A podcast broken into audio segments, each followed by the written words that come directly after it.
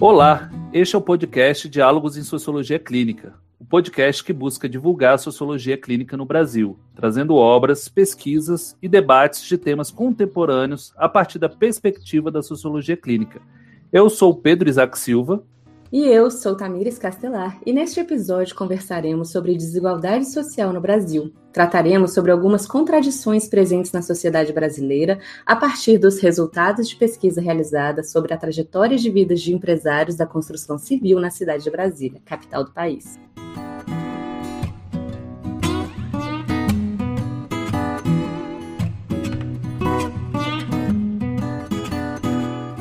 Desigualdade social é um tema importante que marca as sociedades contemporâneas e suscita debates acalorados. Talvez possamos afirmar, com alguma margem de segurança, que se trata de uma das principais questões com as quais as sociedades de economia capitalista foram e são obrigadas a se confrontar. A noção de igualitarismo, baseada na teoria política e na filosofia moral, parte da ideia de que grande parte das desigualdades nas condições de vida das pessoas é um produto social criado a partir de injustiças, Nessa perspectiva, a maior parte dos ricos e dos pobres existiria como resultado de injustiças prévias. A obra Discurso sobre a Origem e os Fundamentos da Desigualdade, de Jean-Jacques Rousseau, datada de 1754, inaugura o debate. Nela, Rousseau enfatiza a importância da igualdade de direitos políticos, em menor proporção, de algum grau de igualdade de condições de vida.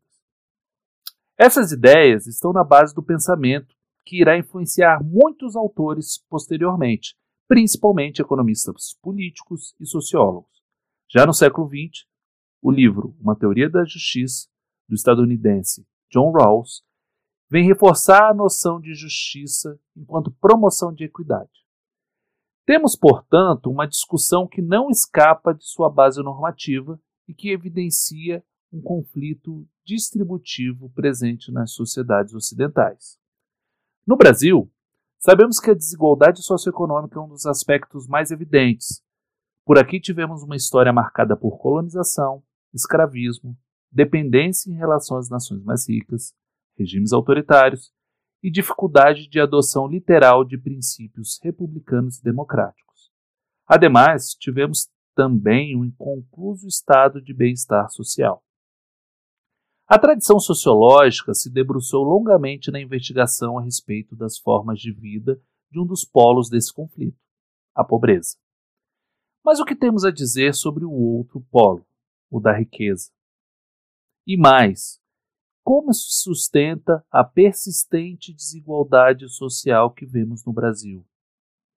Ao passo em que as políticas para o desenvolvimento econômico protagonizam projeto de modernização do Brasil, as grandes empreiteiras, principais promotoras de urbanização e de integração nacional, tornam-se importantes aliadas do Estado.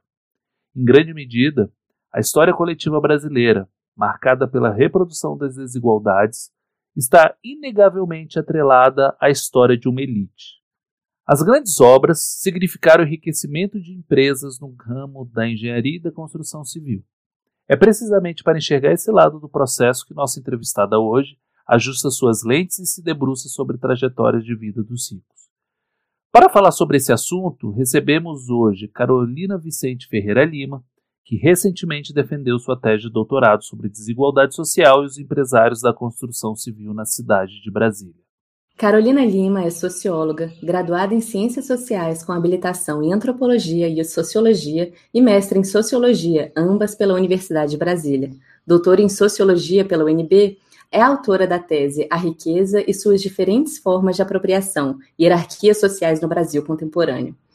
Entre suas publicações, destacamos Os Empresários da Construção Civil e a Distinção Social em Brasília, capítulo do, livro Diálogos em Sociologia Clínica, Dilemas Contemporâneos, publicado em 2018 pela editora do IFB.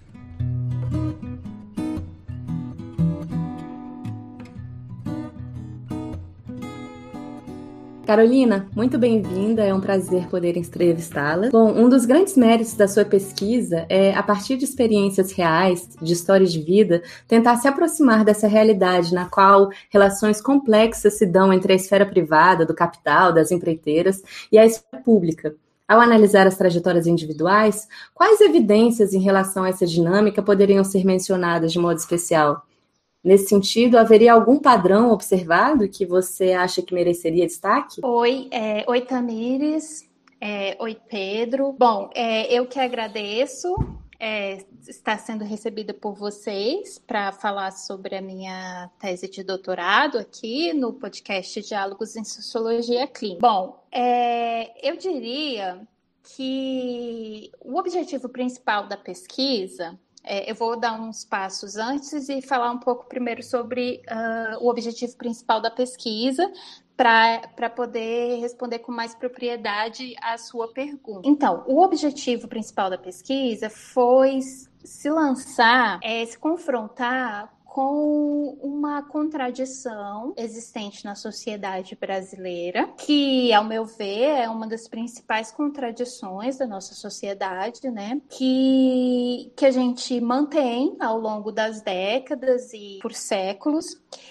é, e essa contradição diz respeito a uma narrativa, a um discurso, a uma ordem social que, por um lado, se anuncia democrática, que é o que pressupõe uma série de igualdades, né? Igualdades civis, igualdades políticas e igualdades sociais. E, por outro lado, a manutenção, como eu já disse, é, ao longo das décadas, é, e eu diria até dos séculos, de uma desigualdade social persistente. Quando a gente fala de desigualdade social, a gente pode uh, falar de vários marcadores sociais que uh, evidenciam essa desigualdade social. Então, existem marcadores de raça, marcadores de gênero, marcadores geracionais e mesmo marcadores regionais.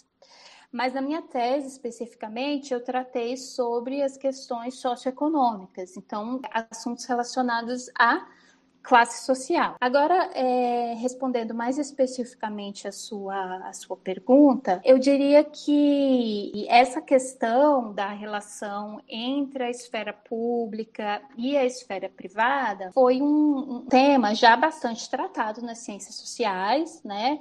É, a gente sabe, a gente tem o conceito, por exemplo, de patrimonialismo, né, e vários autores que trataram sobre essa questão, né, sobre essa é, inundação, né, de, da esfera privada na esfera pública, essa mistura entre as duas esferas, né?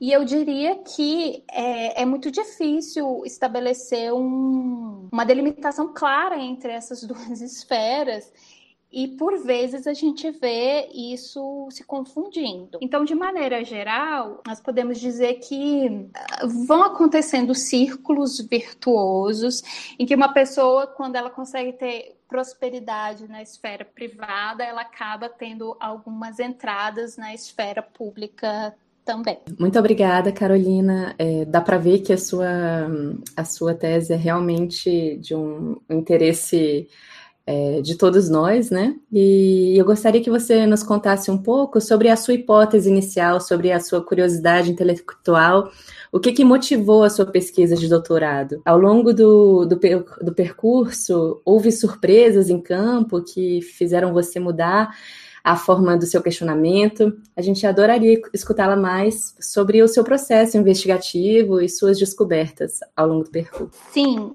eu poderia dizer que a tese tem uma história, né? A tese tem uma, uma longa história que se inicia, é, eu diria até anterior a, ao meu período de mestrado, né? Que abarca o interesse em investigar questões de desigualdade social, mas antes de eu chegar no tema da desigualdade social, eu comecei é, investigando sobre distinção social. Durante a, o meu mestrado, eu fiz uma pesquisa né, sobre distinção social em Brasília, é, no espaço social de Brasília, e naquela ocasião eu utilizava bastante os, uma, o conceito de distinção social de um sociólogo importante, né, um sociólogo contemporâneo importante no século XX, que é o Pierre Bourdieu, e a partir do conceito do Bourdieu, eu investigava é, as práticas de distinção social em Brasília, né? E para quem é, é não está familiarizado com a teoria do Pierre Bourdieu, ele trata sobre distinção a partir da manifestação de preferências, que seria o gosto, né? O gosto das pessoas, né? É, o gosto, na verdade, ele não fala de pessoas, ele fala de agentes sociais, né? E ele trata de classes e frações de classe. Então, é, a preferência que as pessoas manifestam, as classes e frações de classes, né, os agentes sociais manifestam por determinado gosto musical, ou por determinada forma de vestimento, ou por determinada é, manifestação artística, e então se dá assim, né? Tem, tem vários outros pormenores que eu não vou poder explicar completamente aqui, né, no, no, no a gente tem um tempo exíguo, né, para essa entrevista, mas é, se dá mais ou menos em linhas gerais assim. E aí, uh, após essa pesquisa, eu percebi que, na verdade, aqui no Brasil era muito difícil a gente falar de da noção de gosto, de, de cultura burguesa legítima, porque a teoria burguesiana ela se dá muito em cima dessa noção, né, de cultura burguesa legítima. É, e aí eu percebi que nós estávamos tratando de realidades, eu estava tratando de duas realidades muito muito distintas. A princípio, não, isso não fica evidente, mas para quem está começando os, os, trabalhos no campo científico, no campo das ciências sociais e tudo, às vezes isso pega, né? Então, assim, o, o, o Bourdieu estava tratando de uma estrutura social, de uma composição social que falava da França, né, dos anos 1970, mais ou menos, que foi a pesquisa dele, né, das décadas de 1960 e 1970.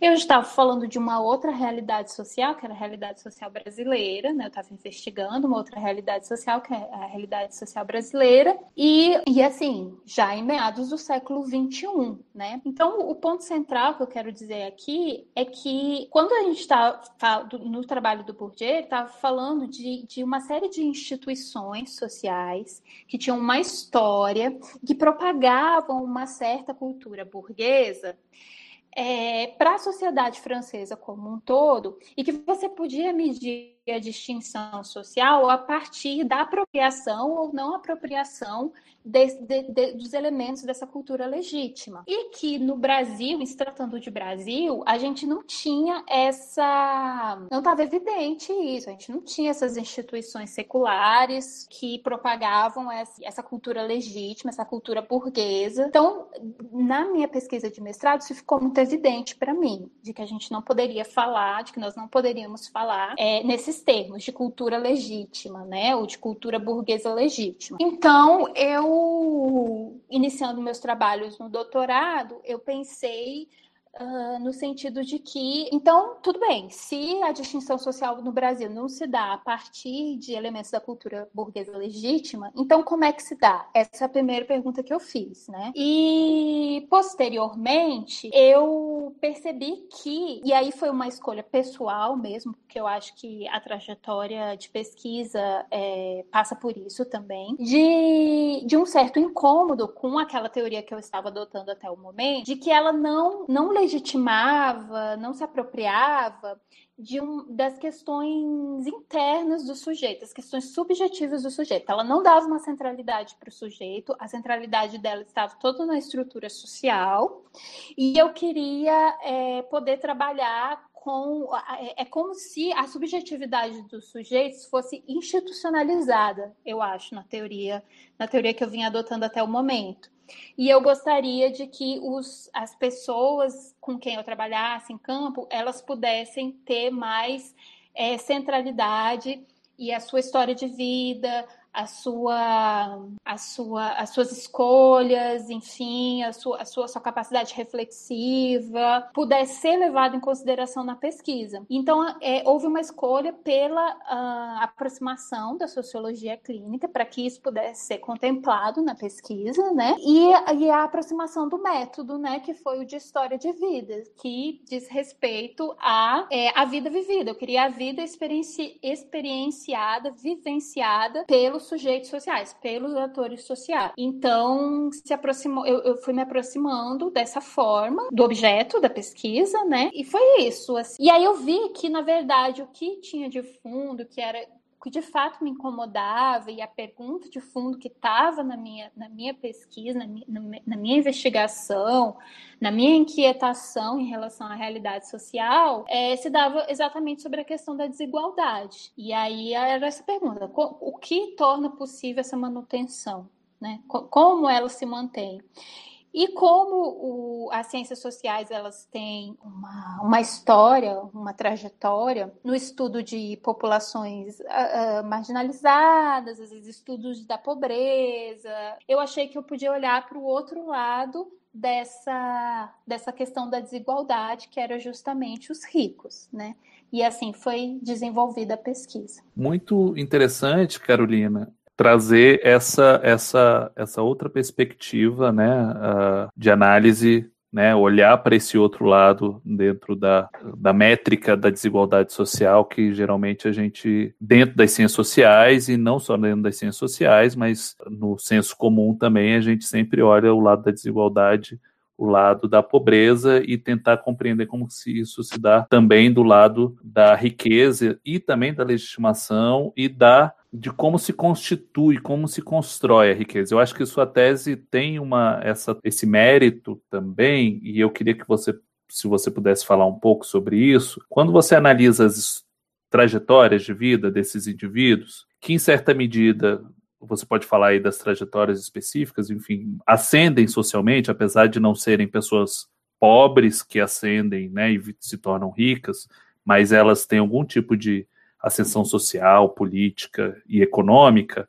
Como é que se dá no âmbito dessas histórias? E aí vamos talvez pegar um pouco os conceitos do Bourdieu, já apesar de você se se distanciar dessa abordagem do Bourdieu, né, de, de, de dar foco nas estruturas, mas tem um, um, conjunto de conceitos que eu acho que são apropriados pelos agentes e eu, dentro da própria sociologia clínica, que é o de diferentes tipos de capitais. Como é que se dão, se dá essa, essa conversão entre diferentes tipos de capitais? Se puder falar um pouco sobre isso também, é, entre capital cultural, o capital social, capital político e, finalmente, o capital econômico, né, que são pessoas ricas, ou seja, que detêm esse tipo de capital econômico. Como é que isso aparece dentro das trajetórias de vida e que digamos assim, explicaria a riqueza dessas pessoas? Que eu acho que, do ponto de vista sociológico, é uma questão interessante que você aborda na sua tese. Sim, Pedro, eu agradeço a pergunta, muito boa. É, eu acho que, primeiro, eu, eu, eu, gostaria de aproveitar a pergunta que você fez para é, explicar um pouquinho melhor essa questão do afastamento, a aproximação da teoria de Pierre Bourdieu, porque eu gostaria de dizer que é que, que, são estudos muito ricos do Bourdieu. Eu, eu acho que, como ferramenta para poder analisar a realidade, é, é, é, é rico, me ajudou muito a resolver várias questões, problemas que foram aparecendo na tese, para articular as ideias, para articular o que ia aparecendo em campo com, te, com as, te, as, teorias sociais. E o meu incômodo se dava única e exclusivamente na questão de, de da noção de estrutura social incorporada e disposição para agir, que é a própria noção de hábitos, que, que ao meu ver, capturava, sequestrava um pouco a subjetividade do sujeito e, e a possibilidade de, de mudança, qualquer tipo de mudança que pudesse acontecer, e de ação e de agência do sujeito, do ator social. Se dava só em relação a isso, né? Mas, para além disso, né, voltando agora a, a tentando responder a sua pergunta, É, sobre a questão dos capitais, né? E foi bom você tocar. Agora eu vou tentar entrar um pouquinho nas trajetórias, né? Apresentar um pouco mais a trajetória do, do, dos meus é, sujeitos de pesquisa, as pessoas que eu entrevistei, que foram é, todos empresários, todos maiores empresários empreiteiros né, na cidade de Brasília, todos pessoas um pouco mais velhas, mais de 60 anos, é, teve entrevistados de, de, de, quase 90 anos, assim, e são é, empresários muito bem sucedidos, pessoas ricas, muito influentes na cidade. E o interessante, assim, na pesquisa, é, e que você tocou nesse assunto na sua pergunta é que eles não partem do nada. Esses empresários eles não partiram do nada. Dificilmente até teve uma ou outra trajetória que as pessoas é, vinham de uma condição social muito desprivilegiada, muito difícil, mas de maneira geral, os, esses empresários eles já tinham é, uma, uma condição socioeconômica muito boa. Então foram pessoas que tiveram oportunidade, por exemplo, de, é, de, de se escolarizar, pessoas que tiveram muitos anos de estudo sentados em bancos de escola e universidades. Vale dizer, no momento em que é, a sociedade, na sociedade brasileira a gente não tinha educação básica massificada, muito menos a educação superior, e eles já tinham algum capital social e alguns deles até vinham de famílias com um certo capital político. Então, é, o que eu tentei fazer na tese foi, a partir da trajetória individual desses sujeitos de pesquisa, ver o que na trajetória individual dual deles, a gente alcançar, tocava a nossa trajetória, a nossa história coletiva. Fazer é, a aproximação entre a trajetória de vida deles, a história de vida deles, e a nossa história coletiva. Então, o que eu pude perceber é que essas pessoas, elas puderam, vamos lá, é, ao, ao, longo do século XX, o Brasil passa por uma série de, de transformações. A principal, eu acho, ou uma das principais que mais marca, é o processo de modernização da sociedade brasileira. E aí, quando a gente está falando de modernização, está falando principalmente do processo de é, urbanização da sociedade brasileira. Então, a gente tem que considerar que é, no início do século XX o Brasil não era, e até metade do século XX o Brasil não era uma sociedade urbana, era uma sociedade rural. O Brasil era uma sociedade rural. E também o processo de industrialização. Né, da sociedade brasileira. Então, eu trato como modernização essas duas principais características, essa isso que acontece no século XX. Então, o que eu pude perceber foi que essas pessoas elas conseguiram fazer. Então, eles já tinham, por exemplo, um capital rural. Já eram pessoas que eram proprietárias, proprietárias de terra, vinham de famílias que, que, que tinham alguma entrada, algum poder, alguma entrada no ambiente rural, eram proprietários de terra, eram pecuaristas, eram produtores rurais de, de médio ou grande porte, e que conseguiram fazer a conversão desse capital rural, digamos assim, para um capital que fosse adequado para a nova sociedade que estava em transformação e estava surgindo. Então eles conseguiram, digamos assim, surfar na onda das cidades e da industrialização da sociedade brasileira. Então eles fizeram essa conversão de capital de forma a se manter no topo. Enfim, ter ganhos com, a, com a trans, as transformações que a sociedade brasileira estava vivenciando no viveu no século XX. É, muito obrigada, Carolina. Eu acho que você explicou muito bem, né? É, esse esforço que você faz para resgatar essa subjetividade socialmente construída, né? E, em meio a tantos processos, assim, onde essas trajetórias estão escritas, eu acho que isso fica muito claro. E pegando o gancho dessa última pergunta do Pedro, eu queria te perguntar assim, é, sobre, sobre essa, essa perspectiva, né, dos capitais existentes e que aparecem nessas trajetórias, por uma perspectiva geracional, tendo em vista o processo de reprodução de desigualdades que se dá por essa via, né, onde o capital econômico e o político se encontram, eu gostaria que você nos contasse um pouco mais, a partir dessas experiências individuais que você estudou, quais aspectos dessa reprodução ficaram mais claros para você, assim, por exemplo, a origem social, como é que essas pessoas, os seus é, interlocutores falaram dos projetos pessoais é, para as gerações futuras, inclusive, e o que eles receberam de herança, né, do, da onde eles vieram. Então, eu fico curiosa para saber, por exemplo, se o envolvimento com a política aparece como algo oportuno no meio desse processo de, de crescimento, né, das empreiteiras, da fortuna dos negócios, ou se o privilégio político em geral é algo que é anterior a esses indivíduos, assim, que é uma coisa herdada e em função disso se dá o crescimento dos negócios. Bom, Tamiri, sobre a questão geracional, é, alguns, algumas trajetórias especificamente são curiosas, porque você tem, por exemplo, um, um dos empresários que ele fez até o ensino superior, inclusive fez ensino superior, formou-se em engenharia civil fora do país, inclusive numa faculdade estrangeira, e o pai dele, por exemplo, era semi-analfabeto. Então, a questão da, da vida vivida, da particularidade, da coisa íntima, aparece aí. Por exemplo, na entrevista que ele concedeu a mim, ele diz que, poxa, meu pai, quando eu estava fora do país, meu pai me mandava cartas nas quais ficava evidentes a dificuldade dele de escrita. Mas é, esse homem, né, que era semi-analfabeto, que frequentou muito pouco tempo os bancos escolares, ele teve talvez a sorte de enriquecer com a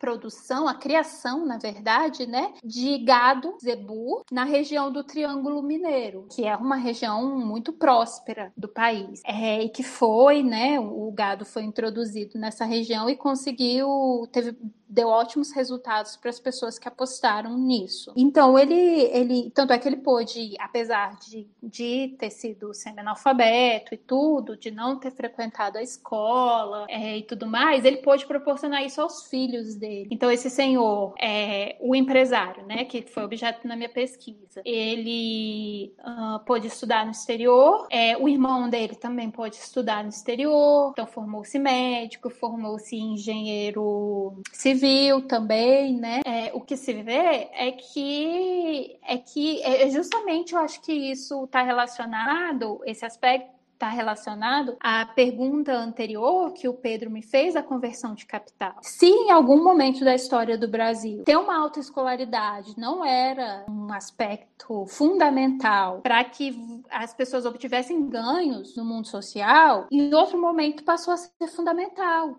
E essa família fez essa reconversão de capital. Percebeu-se que era necessário que os, os filhos tivessem diploma, não que necessariamente, claro, a gente pode problematizar o tipo de educação que foi fornecido para as pessoas e o que a gente entende por educação. É que se é uma educação é simplesmente instrumentalizada, o que pode ser, que é basicamente obtenha-se diplomas para adentrar ambientes sociais, para ter boas possibilidades de emprego. Então, tem esse aspecto, né? Mas essa família pode fazer essa conversão. Eles tiveram capital econômico e tiveram a percepção de que a sociedade estava em profunda mudança e que talvez no ambiente da cidade a obtenção de diplomas e de certo capital cultural que a escola pode proporcionar era essencial e fizeram isso. Em relação à questão da herança, né? E aí quando eu acho que você fala herança, você está tratando de herança de, de, forma abrangente, né? Não se não, não diz respeito apenas à herança econômica? O capital mesmo, né? O capital econômico, terras, propriedade, títulos, enfim, é, o que quer que seja. Você está falando também da herança cultural, por exemplo, né? Da herança política, da herança social, que é um aspecto muito importante, essa noção de capital social foi central na pesquisa e a gente pode tratar o capital social justamente por essa rede durável de relações que, quando mobilizadas, te permitem determinados ganhos no, no mundo social. Então, assim, todas essas pessoas que, que fazem parte da minha pesquisa, elas, foram herdeiros, mas especificamente, agora respondendo a sua pergunta, eles não, não se reconhecem como herdeiros. O entendimento deles é que o sucesso econômico que eles tiveram se deve a, uh, ao seu trabalho duro. Trabalho duro, é, a, o trabalho árduo, persistente e metódico. Aproveitando, Carolina, essa essa, essa tua última fala, é, a gente percebe nas narrativas que os sujeitos incorporam esse discurso de valorização do trabalho, né? Como se esse trabalho, se fosse individual, fosse o meio pelo qual os indivíduos tivessem obtido essas suas riquezas. É, você pode falar mais um pouco sobre essa questão, sobre as contradições entre as falas e as realidades relatadas, explicar qual o papel desse tipo de discurso na legitimação das desigualdades sociais, e aí pensando inclusive nessa, nessa questão da subjetividade, né? Porque me parece que essa, esse, esse discurso ele vai, é, vai ser parte constituinte dessa reflexividade e dessa formação dessas subjetividades.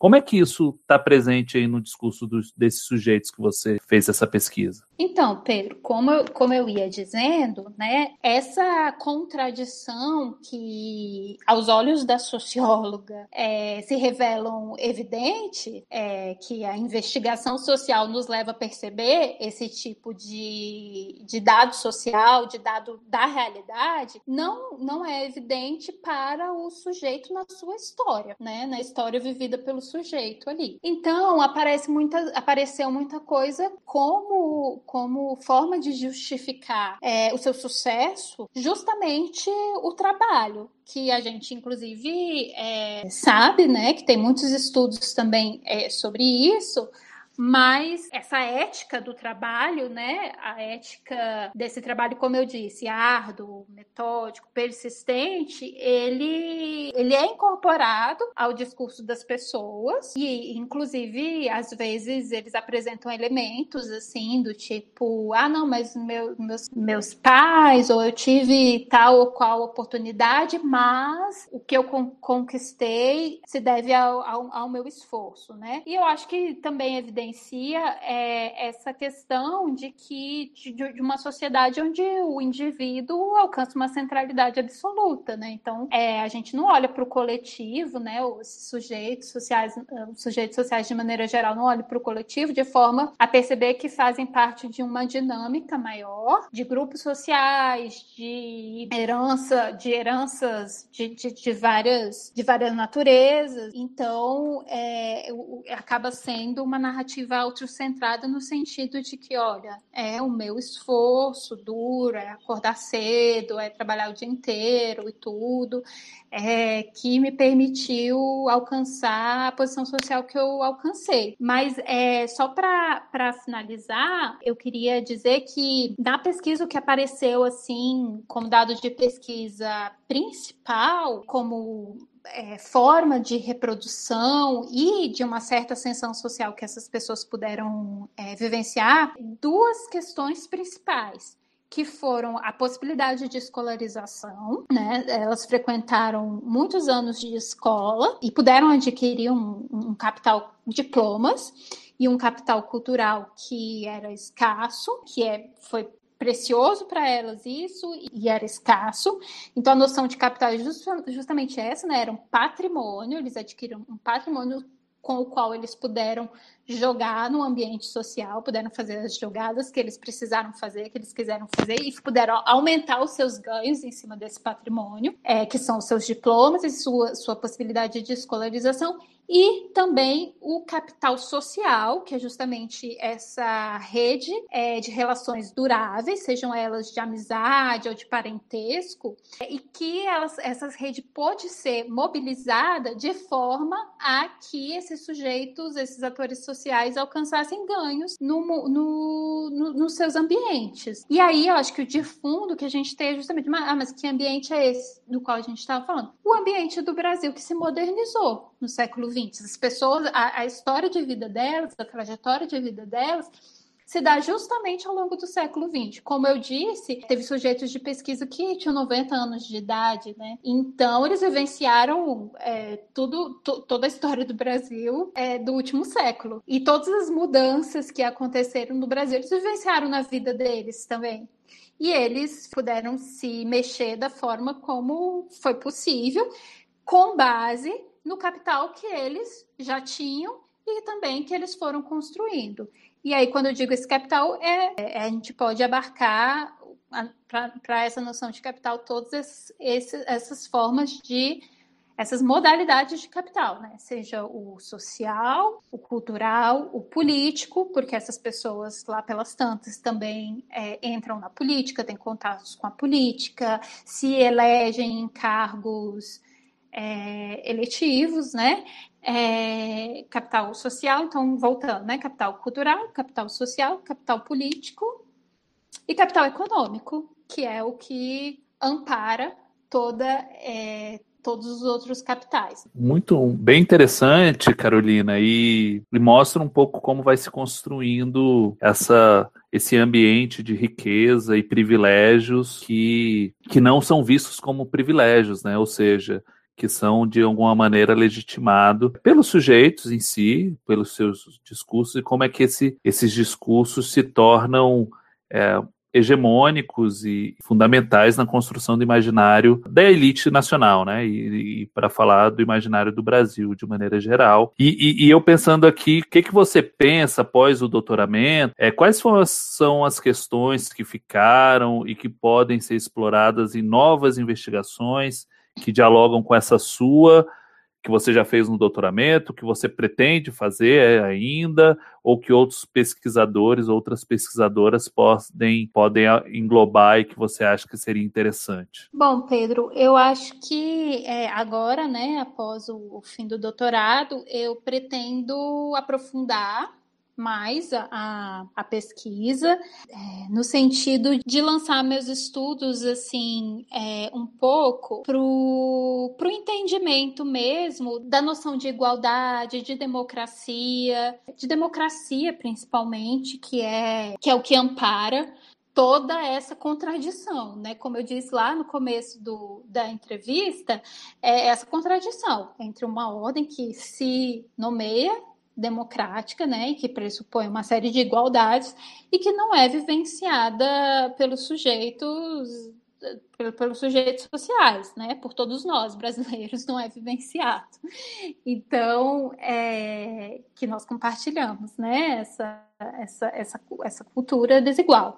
Então, uh, é me lançar mais, aprofundar os estudos nesse sentido, e também quem, quem faz o mestrado, doutorado, sabe de todas as exigências né, que a gente é submetido durante esse período.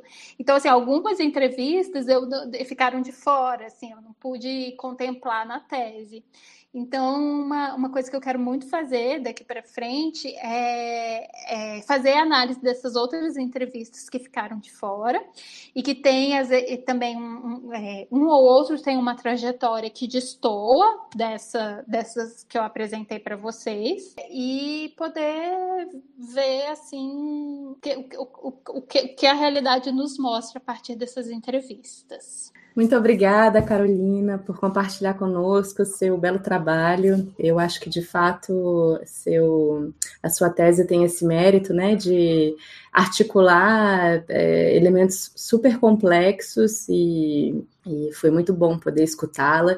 É um trabalho muito relevante. Eu acho que você aborda o próprio tema né, de riqueza, é, de olhar para os privilegiados de uma maneira super original, que é trazer para a esfera do concreto, do vivido, para a gente poder é, perceber esses indivíduos como sujeitos de carne e osso, né, com vontades, com uma história. É, eu acho que você explora um tema que é pouco explorado sobre a nossa elite e sobre esse esses mecanismos de reprodução de desigualdade que são tão caros à sociologia, né? Especialmente no Brasil. E eu gostaria de aproveitar o ensejo, então, para poder é, divulgar ao nosso público uma outra entrevista que foi cedida pela Carolina a revista online do Instituto Humanitas da Unicinos sobre essa gramática de privilégios que se revela na história das empreiteiras. É uma entrevista de alta qualidade, uma revista reconhecida, e a gente vai disponibilizar o link da entrevista na descrição do episódio. E assim como também o link para a tese da Carolina e o livro que citamos no início dessa edição. Agradecemos a todos os ouvintes e esperamos que tenham gostado. Muito obrigada, Carolina, novamente, e até nosso próximo episódio. Tamires e Pedro, eu gostaria de agradecer pela, pelo interesse no meu trabalho, é, ao podcast e ao grupo de pesquisa Diálogos em Sociologia Clínica também. É, espero que os ouvintes tenham gostado e espero poder estar com vocês em outra oportunidade. Muito obrigada.